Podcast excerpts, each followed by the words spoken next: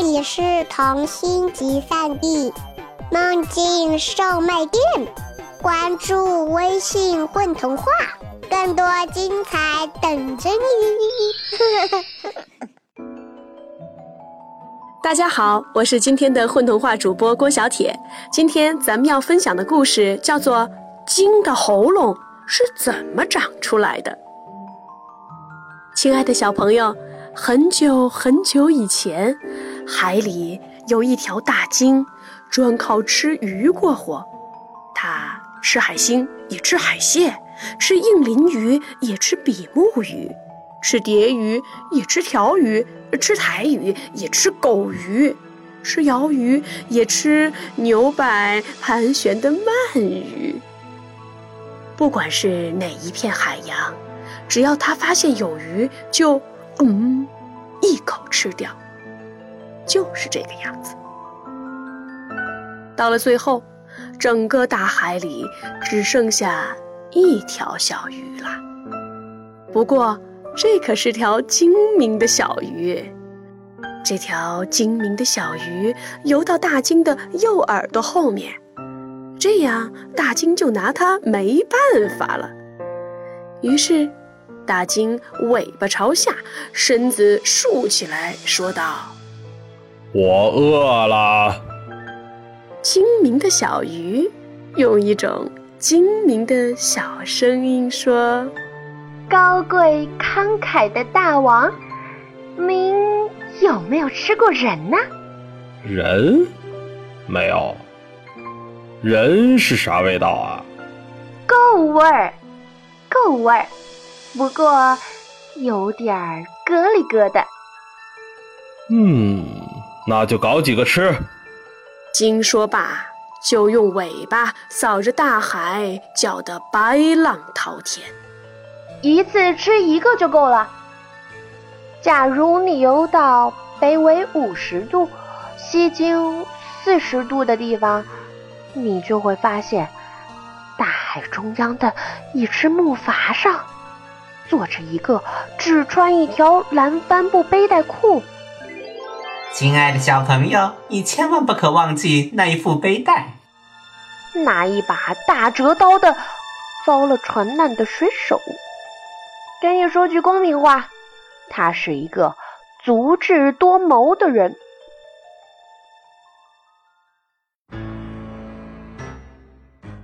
于是大鲸游啊游啊。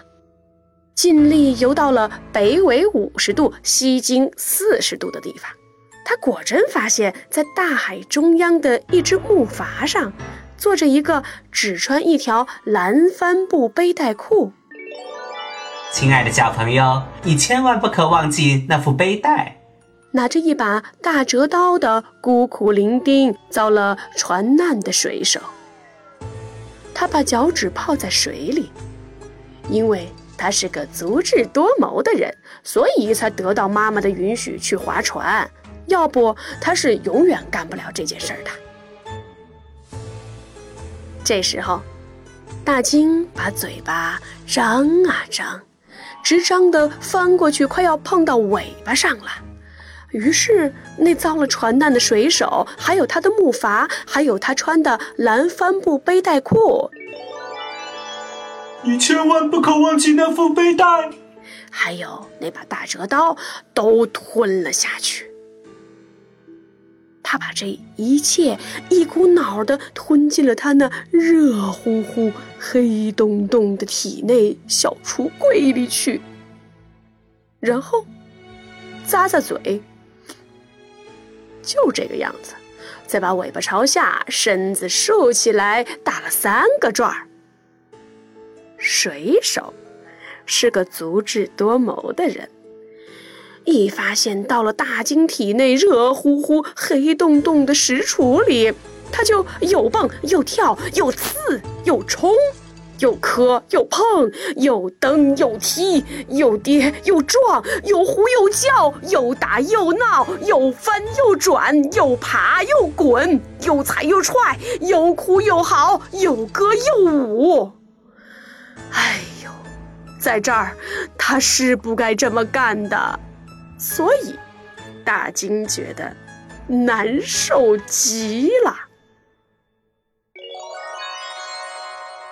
你忘记那副背带了吗？呃，这人也太疙里疙瘩了，把我弄得呃直打嗝，这怎么办呢？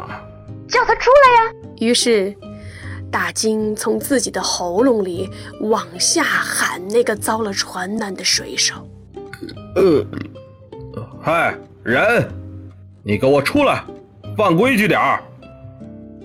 嗯，我都打起嗝来了。不行不行，水手说绝对不行！把我带到我家乡的海岸阿尔比昂的白崖边，我倒可以考虑考虑出来的问题。说完，跳腾得更凶了。您最好还是把他送回家去。我早应该告诫你，他是一个足智多谋的人。于是，大金游啊游啊游啊，阔鳍大尾一起使劲儿，尽管一个劲儿的打嗝，还是拼了老命的游。最后，他终于看见水手家乡的海岸和阿尔比昂的白崖了。他半截身子都冲上了海滩，把嘴巴往大里张啊，张啊，张啊！就在这儿出来吧，去温彻斯特、阿舒罗特、纳舒亚、吉恩和费奇堡路的车站。正说到“飞起”两个字，水手就从他嘴里走了出来。可是，正当大金一直游动的当，水手，哎呦，他确实是个足智多谋的人，拿出了他的折刀，把木筏砍成了一个纵横交错的小小的方格栅。然后，他用他的背带把它扎得结结实实。现在你明白为什么不可忘记背带了吧？再把那个格栅紧紧地拉进了大金的喉咙，它正好在那儿卡住了。然后他就背起了下面的顺口溜，这你大概从来没有听过，现在我倒愿意讲一讲。嘿嘿。我安上格栅，把你的饭卡。要知道那个水手啊，他是一个爱尔兰人。他走出来以后，就踩着海滩的卵石回家见他妈妈去了。正是他允许儿子把脚趾泡到水里的。后来水手成了家，日子过得挺红火。大金日子过得也不赖。可从那天起，他喉咙里的那个格栅，他咳也咳不出来，咽也咽不下去，正好挡在那儿，使他只能吃很小很小的鱼，别的什么都吃不下去。正因为这样，大金现在从来不吃大人，也不吃小男孩、小女孩。那条精明的小鱼害怕大鲸生它的气，便躲到赤道的门槛下面的泥土里了。那个水手把折刀带回了家。他出来走到圆卵石上时，穿的还是那条蓝帆布裤子，却把背带忘了拿，因为你要知道，它被用来去绑格栅了。这个故事。到这儿就结束啦。